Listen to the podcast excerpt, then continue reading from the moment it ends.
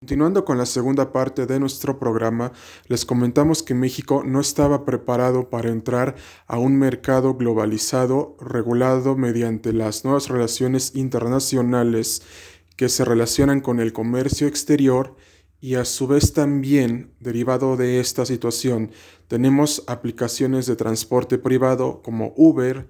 Didi y Bit, así como también las aplicaciones de comida a domicilio como por ejemplo Rappi, Uber Eats y Didi Food, y a su vez también las nuevas herramientas digitales como el teletrabajo y el trabajo a domicilio en casa.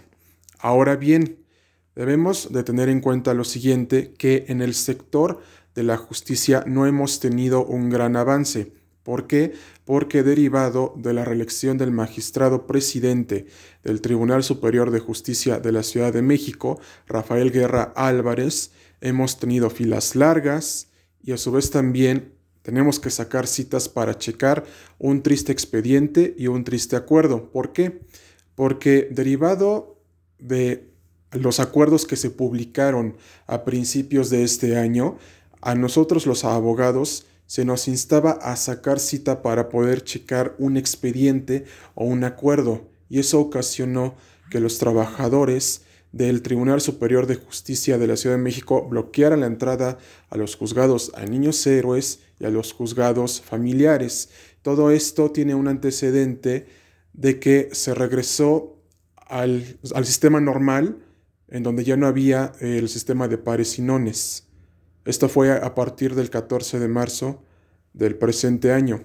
y por lo tanto, derivado de la situación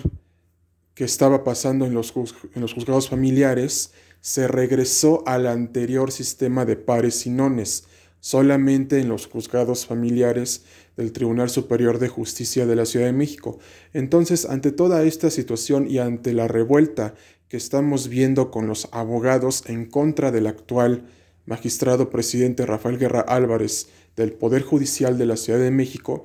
vemos que este problema se tiene que solucionar mediante cinco soluciones. Crear un sistema digitalizado en donde podamos checar acuerdos y expedientes, mandarle el expediente al actor cuando lo necesite, que se nos facilite el acceso al, expediente electrónico mediante una firma electrónica, que se nos facilite el acceso a la firma electrónica y sobre todo que la justicia sea rápida, pronta y expedita, porque no es posible que en otros estados de la comunidad internacional ya se estén implementando herramientas tecnológicas como el Legal Tech y aquí en México apenas estemos implementando eso. Y a su vez también les comentamos que si el actual magistrado presidente Rafael Guerra Álvarez del Poder Judicial de la Ciudad de México y el actual presidente de la Suprema Corte de Justicia de la Nación, Arturo Saldívar, Lelo de la Rea, no resuelven este problema, lo mejor es que se vayan y renuncien. E instamos a todos los abogados corporativos, firmas de abogados, a todas las sociedades civiles, organizaciones civiles, asociaciones civiles y a los organismos internacionales y al propio gobierno y a la sociedad en general y a todos los que nos están escuchando que promuevan iniciativas de ley ante los congresos de toda la federación y de toda la República Mexicana y entablen diálogos con los poderes judiciales de la República Mexicana para que este problema se solucione, porque si no hacemos nada, estaremos en el mismo atraso dentro de la Procuración y Administración de Justicia. Este problema se debe de solucionar y debe de acabarse porque si no se hace de esta manera, estaremos condenados al fracaso y que nuestro país sea catalogado como un Estado fallido.